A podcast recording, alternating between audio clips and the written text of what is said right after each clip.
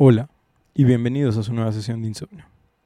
Prepárense para que esta noche obtengan las recompensas que tanto desean, suban de nivel a los personajes o derroten a ese jefe que tanto los ha estancado. Mi nombre es Oscar, alias el Ramanet, y como cada semana me encuentro aquí sentado con mi querido Gorgonita Perdido, Oh, shit. Paco el Sin Olfato. Fuck you. Quédense con nosotros para llenar sus horas de desvelo o simplemente hacer su ruido blanco mientras intentan sobrevivir una noche llena de chokis militarizados. Güey, a huevo. Ah, ah, juegoshermosos.com.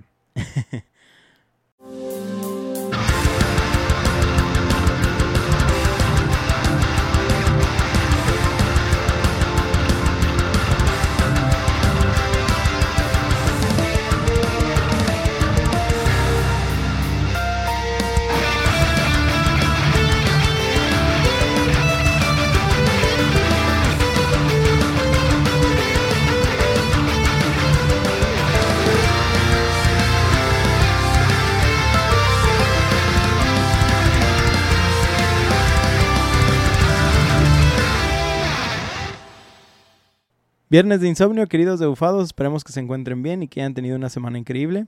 Paquito, ¿qué onda? ¿Qué nos cuentas? Güey, este, ya más tranquilo en la vida laboral, así que más tranquilo en la vida. Ya lo- hoy eh, le platicaba aquí a mis ojos que ya por fin logré terminar Persona 5, así que... A huevo, Así tenemos tres temporadas escuchando a Sí. Paquito jugando Sí. personas No, cinco. no es cierto, no es cierto. Dos temporadas, sí. Sí, dos temporadas. Pues, Sí. ¿Cuándo hablamos? Wow, Apenas lo lograste, pero qué bueno que ya, ya estás de este lado del charco. lo hicimos. Yo normal, todo tranquilo, este, ya sabes, cuando soy, soy como Peter Parker, cuando Sí, gana el Oscar, el Oscar el malo, ajá, sí, gana el Oscar bueno y así. Pues bueno, como notarán, hoy tenemos un capítulo íntimo entre Paquito y yo. Ostada nos pidió un día de descanso y pues aquí estamos solitos y en lo oscurito para traerles un capítulo más de su ruido blanco favorito. Favorito. Sí. Pues entre comillas lo oscurito porque está azul. Bueno, lo oscuro, lo- el azul es más cercano a oscuro que blanco. Pues ya, ya, ya vi que sí captaste, pero pues Así las pistas es. estaban muy obvias, así Sí, que dime, ya sabes de qué vamos a hablar hoy. Así es, pequeños guerreros. Small soldiers. Así es. Pues, Primero que nada- Güey, so- güey, soy el arquero emisario de los gorgonitas. Primero que nada, como ya sabemos, hay que hablar del estudio. Así es. Pero en, vez de hablar de un estudio de A ver, videojuegos, espera, espera, el estudio era... ¿te lo sabes? No. Porque ahorita que estoy cantando yo no puse el estudio del juego. Ay, ese sí no, no recuerdo el logo, así que Che- lo che- busco. chécalo y, ahorita me lo dices. Pero primero, antes de empezar a hablar del juego, Ajá. ¿sí? Quiero hablar del estudio que nos trajo esta, La película. esta película. 20th Century Sí, Fox, ¿no? porque antes que nada es, vamos a hablar de que esta es una película Sí. ya viejita. Muchos de a lo mejor de los que nos escuchan ni se han de acordar de ella. Güey, es O, un clásico. o, o si por algo sí la conocieron, pues han de haber dicho, no mames, neta, van, trajeron esta madre a- al podcast. ¿Sí? güey, pues, es hermoso. Si no lo han visto, es, es un clásico. ¡Oh! güey, quién a es? Es de DreamWorks Interactive. Ah, pues sí. Pues, pues miren, entonces voy a hablarles primero que nada Wow. de lo que es DreamWorks Animation, ¿sí? Así es. Comúnmente conocido simplemente como DreamWorks, es un destacado estudio de animación estadounidense conocido por producir películas animadas y series de televisión de alta calidad. Fue fundada en 1994 por Steven Spielberg, Spielberg Jeffrey Katzenberg y David Geffen. DreamWorks Animation ha creado una amplia gama de contenido animado que ha entretenido a las audiencias de todas las edades. Inicialmente, este estudio comenzó como una división de DreamWorks SK SKJ, una empresa de entretenimiento multimedia que abarcaba la producción de películas, música y televisión. El primer largometraje de animación full 3D, ¿sí? Fue la película de Ants en 1998. Oh, cierto. Y también debutaron con su primera animación completa con El Príncipe de Egipto, la cual se estrenó en ese mismo año y recibió elo- elogios de la crítica. Y después Shrek. Y después Shrek en 2001, así es. De hecho, eh, bueno, ahori- ahorita lo voy a decir. To- Shrek. Las que todos nos sabemos. sí, Shrek eh, del 2001, que logró elogios de la crítica y el éxito comercial. Este estudio se originó por la mente de Jeffrey Katzenberg, quien era un trabajador para Disney, sin embargo no era cualquier trabajador. Era el encargado del estudio de animación de Disney y Wow. bajo su cargo están obras como The Great Mouse Detective, que es Bernardo y Bianca, creo que se llama. Ah, ¿Sí? ¿En, en español? No, ¿Tú no, no es Bernardo y Bianca, ¿o sí? No, The Great Mouse Detective no es la de policías y ladrones. Creo que sí. Sí, ¿no? Porque tiene sí, sentido porque sí, es policías y, y es ladrones, sí. el Siempre confundo esas dos, ajá. Ratigan. Porque Bernardo y Bianca sí es de Disney, ¿no? ¿O tampoco? Mm, No, No me creo que eso acuerdo. también va a ser. Pienso que también va a ser de DreamWorks. Porque el estilo de animación me recuerda mucho también como a la de. La de las hadas en el bosque y que sale la maquinaria y que No me el- acuerdo. el, malo es el aceite como petróleo. Está bien raro. No, no me acuerdo. También eh, obras como ¿Quién, este... Who Framed Roger Rabbit? Ah, sí. ¿Qué- ¿Cómo, cómo es en ¿Quién engañó a ¿Quién Roger engañó? Rabbit? Es ¿Quién engañó? Estaba, estaba bus- buscando la palabra frame. La Ah. de Oliver y compañía. Ah, ah. Sí, la- es la del gatito, ¿no? Sí, sí, sí, es este Oliver. Sí, es Oliver y compañía. Güey, esa pinche. Esa. Y, y eh, me acuerdo, aparte de todo, de el- lo sufrido y hermosa que es esa película, me acuerdo eh, el Porque son, soundtrack. ca- casi estas películas son películas, bueno, la Son de para niños, Rabbit no, pero pero... La mayoría son para niños, pero son para sufrir, Sí, güey. güey. No. Tiene, tienen lecciones de vida muy chidas y te hacen reflexionar muy chido, pero son cosas que, o sea, pa- para un niño sí están un poco fuertes. Ujú. Y bueno, decía de lo de Oliver. Oliver. Este, me acuerdo del soundtrack que en español ah, canta este Mijares. Ah, sí, no sabía de Y eso. me acuerdo que ah, ahí en ese momento me quedé de no mames, qué voz, qué voz tiene ese señor. Ese hombre me hace sentir cosas.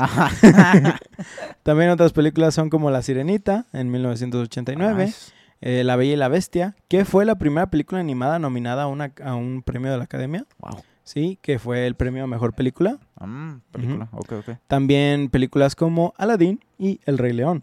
No Sí. más, güey, no más. Sí, nada más eso. Arre, arre. Además de eso, este mismo Jeffrey es el responsable de que Disney pudiera hacer la compra del estudio de Pixar y así consolidar aún más su departamento de animación. Güey, no manches. Sí. Sin embargo, tras estos éxitos, Jeffrey esperaba que le dieran un aumento y lo posicionaran como presidente. Y aunque se le hicieron algunas promesas sobre esto, a la hora de la hora lo mandaron a la verga. Y esta fue su razón para renunciar y crear una de las venganzas más mamonas de la historia. Sí, güey, es, es, es- fundó, fundó Megadeth. no mames. Ah, pues ah, ah, la fundación de su estudio de animación con motivos de ser mofa de las animaciones de Disney. Güey, sí, sí, fundó Megadeth. sí, güey. Pues mira, por ejemplo, si lo analizas bien, por ejemplo, salió Bichos. Ajá. ¿Sí? Ah, y, salió. Ants. Pero pues eso también, eh, bueno, no sé. Esas son cosas Salió Nemo como... y salió el espantatiburones. Ajá. Recientemente salió La Sirenita. y acaban de sacar Sirenas y de- Krakens. Ajá, ajá. Verga. Ajá. Pues mira, les ha funcionado. En varias películas hacen alusión Referencia. a personajes de Disney. Sí, sí, sí. Sí, sí. ¿sí? Shrek es una mofa de todas las películas de- animadas. sí, sí, de- de Disney, sí. No solo de Disney, pues de cuentos de, Todos fantasía. los cuentos de los Pero- hermanos Grimm. De, en- de cuentos de fantasía en general, Sí, no, sí, pero- no solo de los Bueno, hermanos tienes, Grimm. tienes solo razón, es folclore. Pero, por ejemplo, hay una mm, teoría de que, por ejemplo, Lord Farquaad es Ajá. el. Ah, sí, el uno de los directores creo, O el de- director ajá, de, de Disney, de algo Disney. así, en ese momento. Sí, sí, sí. O sí. sea, de- ne- si te pones a, a buscar, encuentras de todo. ¿Sabes qué es lo curioso? Que esa creo que ya lo había escuchado, pero creo que tú me lo habías contado, así que no. no cuenta no como fuente. No estamos cruzando puentes, es solamente una. Ah, pues bueno, DreamWorks Animations ha sido pionera en la animación generada por computadora utilizando tecnologías y técnicas avanzadas para crear mundos animados inmersivos y visualmente impactantes. ¿sí? A mí en lo personal, por ejemplo, películas como eh, Cómo entrenar a tu dragón, uff, Güey, No güey, Esa mames, pinche güey. película en todos los pinches sentidos. Yo, esas, esas de las clásicas que vemos en mi casa. Y aparte, por ejemplo, si te pones a ver eh, películas como Shrek, la original, Sí, que les estaba diciendo que es del 2001, sí. ¿Sí? güey, es Güey, puedes ver las texturas de la ropa de, ropa. Shrek en el 2001. Para mí eso era súper revolucionario. Eh, la era del hielo no es de DreamWorks, es de, ¿sí es de Es de DreamWorks? 20th No, Century es de, Fox. es de Fox. Pero por ejemplo, el pelaje de Manny, güey, era, no mames, güey, las animaciones que también tenían. O sea, en es- pa- para ese momento y actualmente es como de que no mames, güey, se esforzaban un chingo en un putero de detalles. ¿Cómo que Manny? Pinche respetuoso. Manfred, güey. Es Manfred. Es Manny Manito. Es Manfred. Es Manny Manny Manito. Manito. Manny Manito. Ma- ma- ma- Maracuya. Pues el estudio ha superado constantemente los límites de la animación, creando personajes memorables e historias cautivadoras que resuenan en audiencias de todo el mundo. Una de las franquicias más exitosas de DreamWorks Animations es la serie Shrek, que ha generado varias secuelas y spin-offs. La franquicia Sí. ganó elogios por su ingenioso humor, su versión única de los cuentos de hadas y personajes memorables, como Shrek, Fiona y Burro. Otras franquicias populares más producidas por DreamWorks, también producidas por DreamWorks, eh, incluyen Madagascar, que a mí me gusta mucho, Oh. Eh, Kung Fu Panda, Ah, Cómo entrenar a tu dragón Kung y Fu Trolls. Panda, yo soy, yo soy pecador de solamente... Bueno, no te creas, no he visto ninguna de Kung Fu Panda y sé que son clásicas de la No mames que no has visto ni la primera, güey.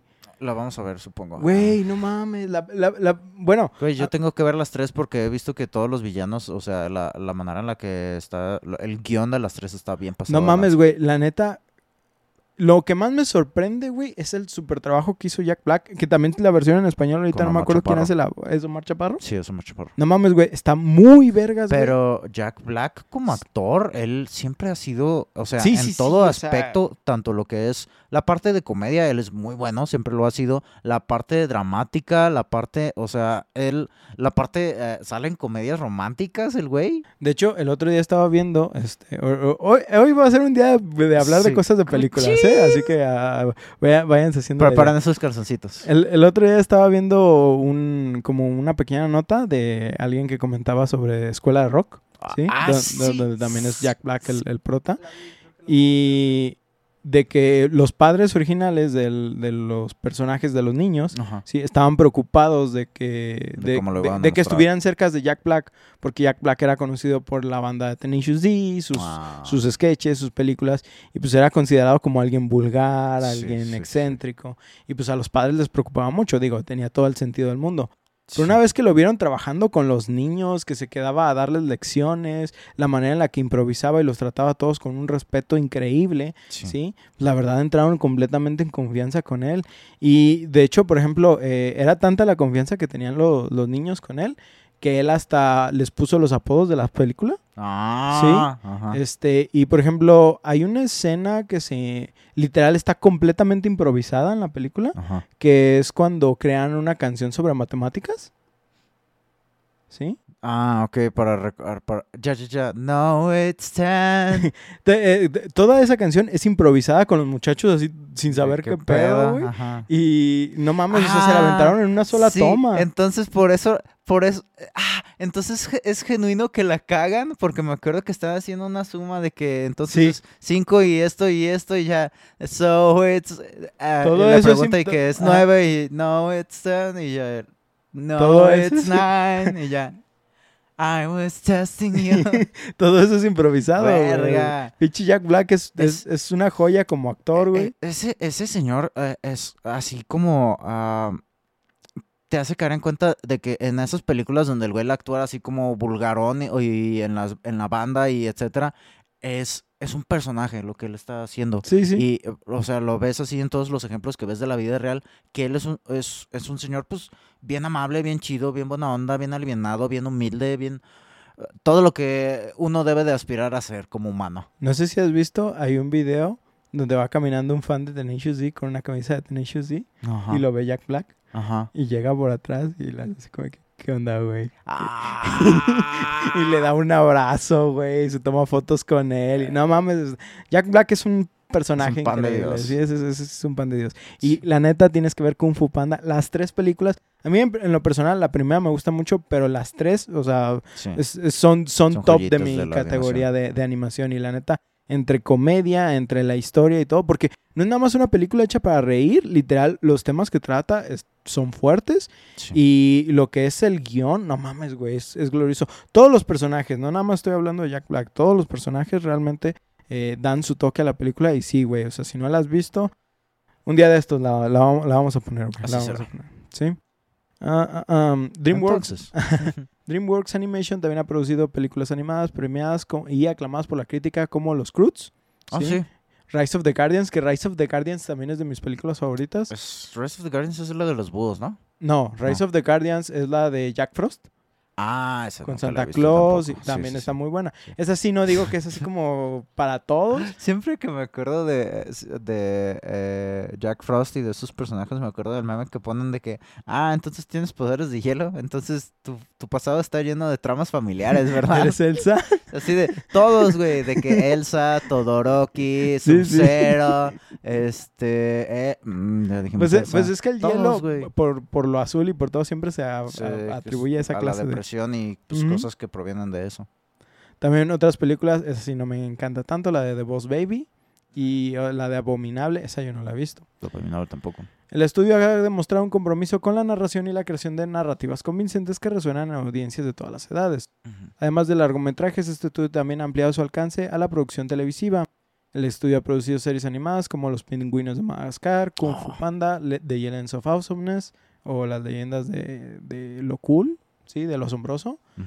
Eh, la serie esta de dragones, Ah, sí. ¿sí? Y otra serie de trolls. Esto es ver. Estas series han permitido que DreamWorks Animation eh, se, ex- eh, se expanda aún más a los universos más populares de sus franquicias cinematográficas. ¿sí?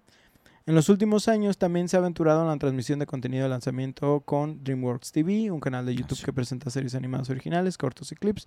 Además, el estudio ha colaborado con plataformas de transmisión como Netflix para producir contenido animado exclusivo, incluida la serie aclamada por la crítica She-Ra and the Princess of Power Oh, sí. que dentro de todo lo que tengas que decir de She-Ra, eh, ahí sí tiene una comunidad muy grande. Sí. Y la verdad, yo he visto la animación, no he visto la serie. Se ve increíble, la neta. A, a mí me gusta mucho. Ya, pues, este, el, el contenido, pues, cada quien sabe lo que consume, ¿sí? sí. Sí me gustaría darle una oportunidad, pero de momento sí digo, la animación se ve increíble. Y no puedo juzgar algo que no, que no he visto. No, sí, sí, que no es consumido. ¿sí? Sin embargo, ah, ah, no, aquí, perdón. Gracias a todo esto se ha establecido como un estudio de animación destacado e influyente conocido por sus logros artísticos y técnicos en la narración y la animación. Con una rica biblioteca de queridos personajes y franquicias, el estudio continúa cautivando al público de todo el mundo con su contenido animado, imaginativo y entretenido. Sin embargo, antes de convertirse en el gigante que es ahora de animación, tuvieron películas, vamos a decir, normales, Sí. simplemente para separarlas de las animaciones. Que no eran tanto. Va, bueno. ¿sí? Ajá. Aún hacen películas así, pero tú sabemos que, que- en qué es lo que destacan. Sí. Entre esas películas había una muy particular, que es la que les voy a hablar esta noche. Small Soldiers o Pequeños so- Guerreros, Pero porque me corregiste, yo lo tenía como Pequeños Soldados. No, es pequeños correcto. guerreros. Es una película de ciencia ficción y comedia de acción que se estrenó en julio de 1998. ¡Verga! Se estrenó el mismo año que El Príncipe de Egipto Wow. y que, y que no, que Ants. Wow. Verga, entonces andaban en chinguiza De en todos de los hecho, estudios. De lo que había visto, de una de sus eh, como condiciones, ¿sí? Cuando crearon el estudio, era, primero que nada, no se iban a sobresaturar de películas. No sé si estas condiciones se siguen eh, tomando en cuenta. Respetando. Ah, Eh, y se iba a trabajar en un máximo de nueve películas al año, ok. ¿sí? Lo cual sí es poquito para un estudio. Sí. Eh, y otra de las condiciones que me llamó muchísimo la atención es que todo mundo iba a poder salir del estudio para antes de la cena. Nice. O sea, que sí tenían un sí horario estricto y, y todos los trabajadores iban a poder respetar eso. Supongo que esto era debido a que pues este güey del Jeffrey pues había trabajado en Disney y sabía lo que era Sí, que- la explotación encarbonada. la explotación encarbonada, es correcto. ¿sí? Sí, sí, sí. sí. Ah, la película fue dirigida por Joe Dante y producida por DreamWorks Pictures en asociación con Universal Pictures.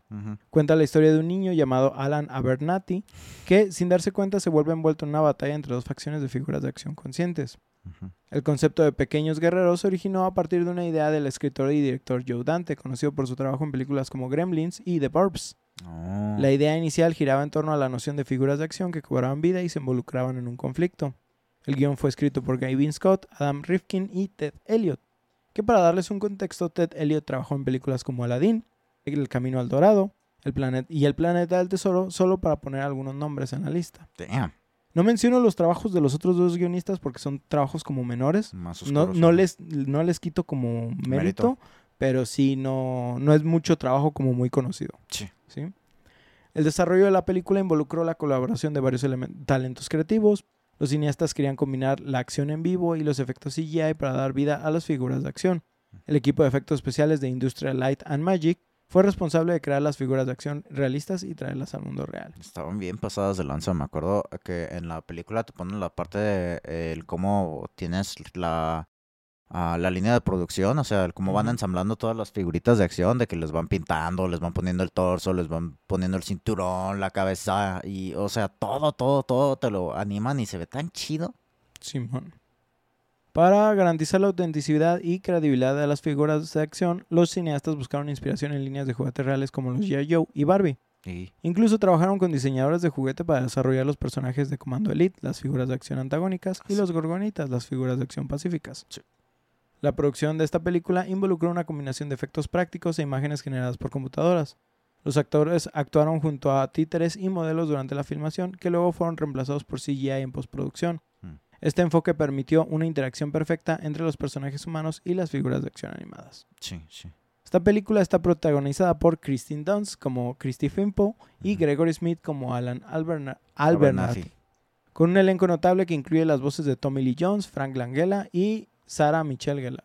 Oh, La ah, historia sigue a Alan sin saberlo, que es quien sin saberlo activa una nueva línea de figuras de acción tecnológicamente avanzadas llamando, llamado el Comando Elite. Estos, juguetes están equipados con microchips de grado militar y poseen una naturaleza altamente agresiva. A medida que Comando Elite se vuelve rebelde, se rebelde, Alan se une a los pacíficos gorgonitas y sus amigos para evitar que los soldados de juguete causen estragos en su pequeño pueblo. Sí, en Que- su jardín. que en la película sí nos explican por qué el chip es de grado militar, y cosas sí, así. No, no me quiero meter mucho porque sí es como muy sencilla la trama y, sí, y spoileas mucho con pocas palabras. sí, sí. ¿sí? Lo que está chido ahí, bueno, ya llegaremos a eso ahorita que terminemos de hablar de la película. Continúa, continúa, Alberto. Small Soldiers o Pequeños Guerreros combina elementos de acción, comedia y aventura al mismo tiempo que explota temas como la codicia corporativa, la tecnología militar y la línea borrosa entre juguetes y armas. Sí. La película recibió críticas mixtas tras su estreno con elogios por sus efectos visuales y humor, pero críticas por su inconsistencia tonal. De hecho, uno de los chistes que pues, yo nunca capté de morro es que uno de los soldados, no me acuerdo cuál específicamente, dice, me encanta el olor a poliuretano en la mañana Ah, sí. que es una línea muy famosa de, un, de la guerra de Vietnam. No Sí. sé si de alguna otra película. Sí, no ¿Sí? sé, pero pues sí, que me encanta el olor de napalm en la mañana. Sí, a eso se refiere. Ah, a pesar de su recepción, esta película se ha ganado un seguimiento de culto a lo largo de los años. Apreciado por su premisa única y su combinación de acción en vivo y CGI, sigue siendo una entrada notable en el género de las películas con temas de juguetes y muestra los esfuerzos creativos de los cineastas y los equipos de efectos que participan en su desarrollo. A pesar de no ser un éxito rotundo, la película generó algunos videojuegos. De los que creo cuatro que hay, ¿sí? Nada más vamos a hablar del juego de PlayStation 1 porque la nostalgia nos pega al Paquito y a mí. Sí. A diferencia de la película, este juego utiliza lo que... Bueno, no sé si tú quieres agregar algo de parte de la Ah, película. sí, de la película quería hablar un poquito de lo del doblaje. Date, date. Este que pues ustedes saben que aquí casi casi casi, casi no nos gusta hablar de esas cosas en este podcast. Porque eh, bueno, a Alan Abernathy lo dobla Irving Dayan, que es el Yugi. Ok. A, a esta Kirsten Dunst. No la- mames, Yugi, ya empezaste otra vez con tus trampas. a Kirsten Dunst la dobla Circe Luna, que es esta Pan, por ejemplo, de Pan. Dragon Ball GT. Ah, Ajá. De, de hecho, Ah. en, pues en esta película, no mames, güey, o sea, yo no, yo no me acordaba que era Kristen Dunst, que es esta, sí. pues, Mary Jane de, de Spider-Man, de las de Tobey Maguire. O esta como cosa de Jumanji. Ah, también, en no mames, güey, sí es cierto, sale en Jumanji. Sí, es, Es creo que es su sí- primera película, Jumanji. Siempre se me olvida, güey. No me acuerdo si... No te creas, su primera película creo que fue la de ah, Entrevista con el vampiro. No, esa sí no la vi. ¿no? esa que, no. Que sale este... ah, Sí, Antonio Banderas, DiCaprio. No, no, DiCaprio no. No. ¿No es DiCaprio? Tom Cruise, sale Tom Cruise, eh, Brad Pues, Pitt. Pues son los vampiros reales, ¿no? Sí, ya sé, ¿verdad? Los cienciólogos. Perdón, ah, no nos cancelen. Ah, y otros de doblaje. Ah, también sale Mario Castañeda, dobla uno de Ujú. los de Industrias Globex. Y les ha de haber cobrado bien chido. Dobla. ¿Quién más? ¿Quién más conozco? ¿Quién más? Dobla Oscar Flores, aparentemente. ¿Ah, sí? Al destructor. Es, un- es un personaje. Ah, de los Gorgonitas. De los gorgonitas. Sí, es cierto, al arquero lo dobla Mario Sauret. Ah, ah, güey, Mario Sauret, el de los Gorgonitas, es Pacha. Ah, ok. Es Pacha y es Majin Buu. Teje, ¿sí? Sí, con gancho, con Ah, gancho. con gancho, teje con Ah, gancho. luego Tornado es José Gilberto Vilchis, que es, oh, no manches, es este Loki en español. Ajá. Ah, golpeador es José Arenas. José Arenas es Ese güey ya está enojado. ah, el que es el que es la voz de Foreman en House. Ajá. Ah, y el villano que tiene un traje como de plátano en Digimon, que es como un simio. ¿El chango? Ajá, el chango. Es José Arenas. Mm, Mioponmon, no. No me acuerdo. No me acuerdo. Luego ¿Qué, güey? De- digo, lo voy a volver a decir ya cuando hablemos de Digimon en el, en el de Sí. anime. Pero el otro día estaba viendo una teoría bien vergas, güey. Ajá. De que has analizado lo de eh, eh, que en Digimon los monstruos, ¿sí? Tú sabes que son cosas digitales, ¿no? Sí, sí, sí. ¿Sí? Los virus. Ajá, son, pues sí, virus y cosas así, pero son archivos, Ajá. ¿sí? El mon es la extensión. Ah. Entonces, por ejemplo, Agumon es Agu. Agu. Está bien perro, yo vi la teoría y dije, no está bien Sí, chido, güey, tiene güey". sentido porque son, son, son programas. Wow, qué trip. Y concluyendo, este tienes también al comandante Chip Hazard, que es este Salvador Delgado. Que Salvador Delgado dobla, por ejemplo, a Regresando a House. Dobla precisamente a House. Dobla a. a- ahora recientemente que salió de Spider-Verse. Eh, dobla a el que es Noir. El que Ah, lo sí. dobla eh, hace Nicolas la Cage. voz de Nicolas Cage. Ajá.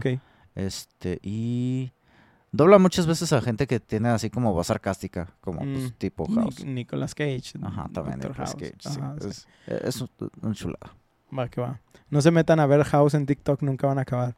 Ah. Este, pues bueno, eh, eh, um, Small Soldiers.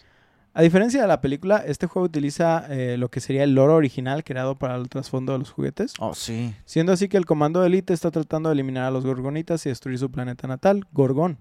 Sí. Los jugadores asumen el papel del arquero mientras luchan contra el antagonista del juego, Chip Hazard. Que Chip Hazard suena un nombre como completamente sacado de un lugar donde surfean, güey. a mí me suena más bien como una pinche advertencia, güey, de que algo de la electrónica, eh, quizás Sí, es por lo pues que, es- en lo que Es trabaja. que el vato en lo que trabaja, Sí, sí. es sí. chip hazard, es pe- peligro, peligro de chips, y ese... En la porque, o sea, maquila, se puede dañar o... sí, güey. No, maquila. No, maquila, no, maquila. No, maquila. El jugador está equipado con una ballesta de tiro rápido que puede recibir nuevos tipos de munición y que tiene varias precisiones y puntos fuertes. Sí. También tendremos ah, acceso para usar turretas y vehículos. Oh, sí. Y luego también tienes diferentes tipos de armas que son eh, de las flechas. Hay unas que son como las que buscan al enemigo, que son autodirigibles. Y luego otras, no me acuerdo si tienes otras que explotan. Tiene, es- sí, sí son como una variedad Sí. amplia de, de- de las armas que tienen. Sí, sí. De armas, más que nada las flechas. Sí, y sí están chidas, la verdad. Es, es, eh, también cambian en colores y cosas así. es- está interesante. Hay unas, de hecho, que parecen munición real como de, de ametralladora. Sí, Sí, sí. de plano. Este, realmente no hay muchísimo que decir sobre el juego. Tampoco que específicamente no recuerdo las misiones, pero ese es solo mi caso. Ah, yo sí. No sé si sea el caso de Paquito. Yo ya sí me acabo de decir acuerdo. que no. Yo sí me acuerdo. De hecho, yo me acuerdo más del modo multijugador, que era lo que jugaba con mi hermano. También me acuerdo Sí. un chingo del multijugador. Pero antes de hablar del multijugador, por favor, háblanos poquito del juego, Sí, lo, lo que te acuerdas. el single player me acuerdo que, eh, pues como uno se esperaría, este juego, bueno, primero que nada lo juegas en tercera persona, Así según es. recuerdo, lo juegas en tercera persona. Y pues es como tipo platformer, bueno, es como un arena shooter, así lo, así lo pienso. Exactamente, mira, de hecho tengo aquí un, un pequeño párrafo. Ajá, ajá. Recuerdo que el juego era un tipo como Quake, ¿sí? Ajá, Con exacto. plataformas, Sí, pero visto en tercera persona. exactamente. Los gráficos estaban decentes para ese momento. Y si tuviera que compararlo, esta- si tuviera que compararlo con algo, sería con Soul River, pero tal vez un poco más pulido a Sí. nivel gráfico. Exa- Claro, no están cargando las mismas cosas que están cargando con Soul River, pero, o sea, sí, sí se nota que Sí. estaba un poquito mejor visto. Coincido, coincido. Y este juego, pues básicamente, pues como ah, una arena shooter, pues era, ah, se dividía por niveles y eh, pues básicamente era ir avanzando y pues ir matando a los enemigos. Y aparte de eso, ah, me acuerdo que habían, habían secciones en las que tenías así como que conseguir eh, la llave para abrir Sí. la puerta. Li- literal, un Doom clone, un Ajá. Clone. Y también tenías ah, partes donde podías agarrar ayudantes. Que este Que salían- eran pues que los también era- gorgonitas de ajá la película. que también salían en el multiplayer, pero pues aquí eran en ciertas secciones del juego de que, ah, como tenías a tus compas gorgonitas atrapados por parte de los comandos, pues es canon.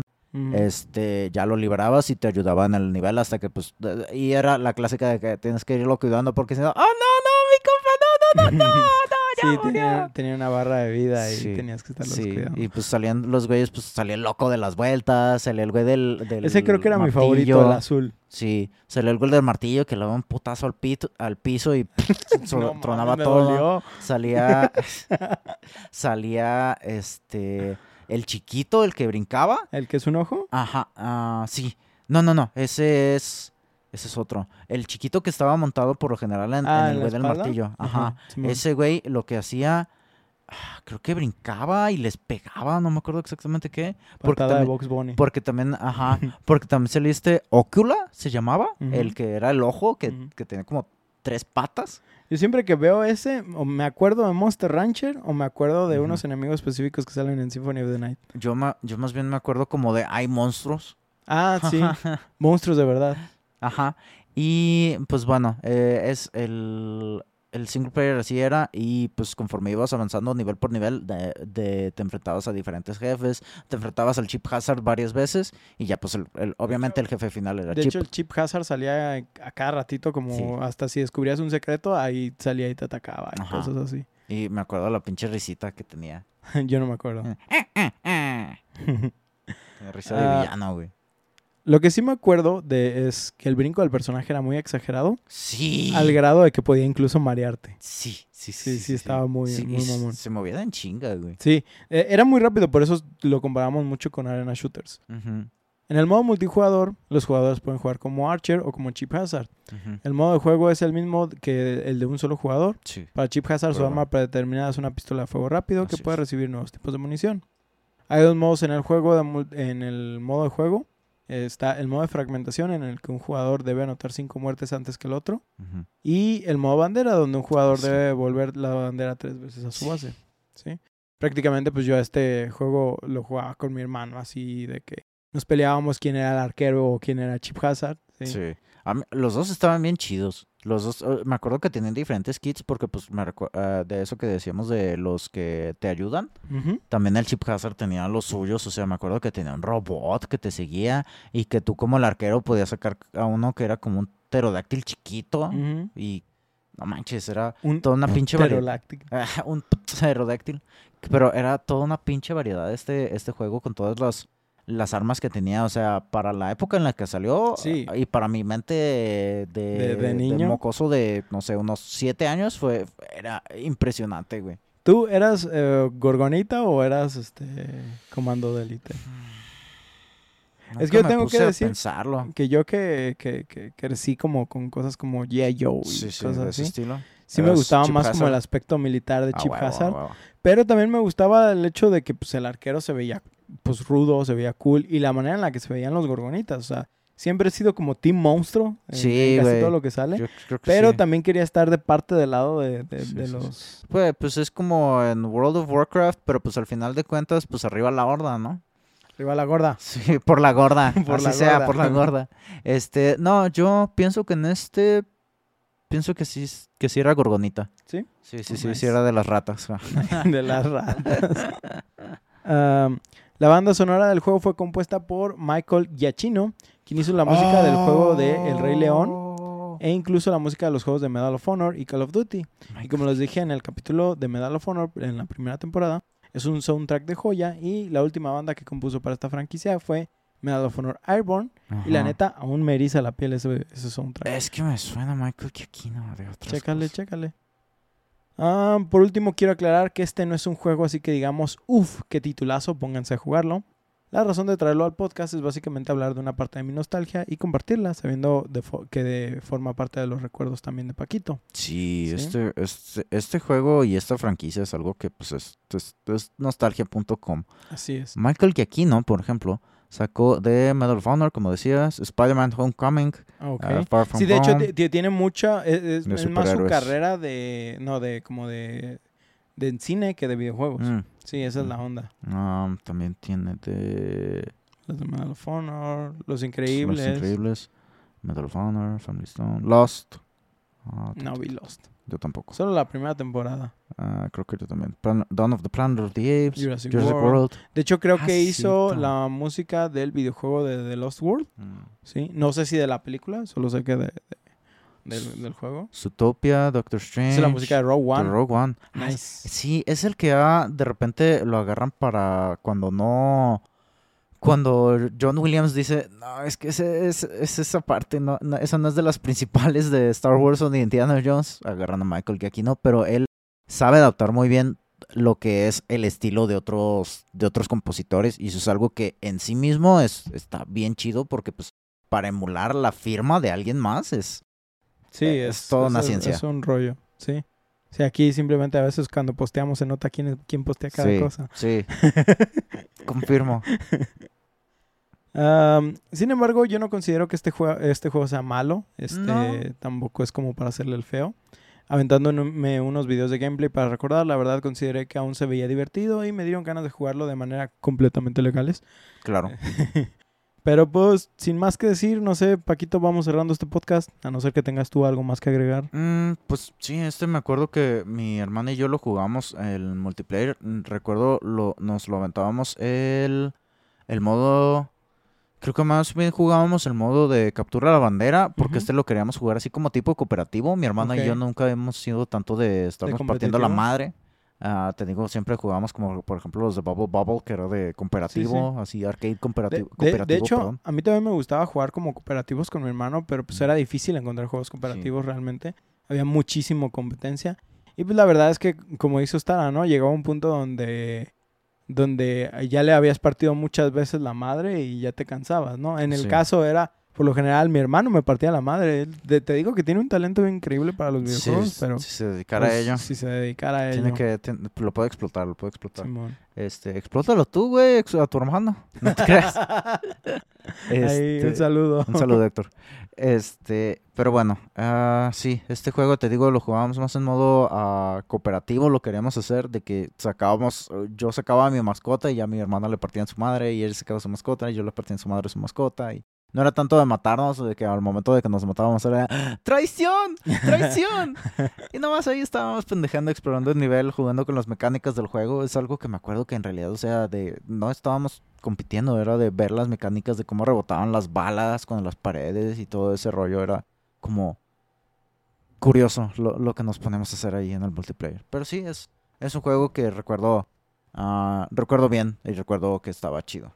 Y la película realmente está dominguera, está decente. Sí, de- denle una oportunidad a la película. eh, la verdad es que, a pesar de que es una trama sencilla, pues cumple con lo cometido, da un buen rato de comedia, da un buen, un buen rato de, de acción también. De la, Sí, la, la- la so- la sobrevivencia de la noche está chida. Sí, y, Y, ajá, no, no. me acuerdo una de las cosas que, eh, la razón por la cual mi mamá la, la ubicó y le agarró cariño y una razón por las cuales en mi casa es una de las clásicas, así como de las locuras del emperador o la era de hielo, que ahorita curioso que lo comentábamos, DreamWorks aparentemente tiene poder en mi casa, y Shrek.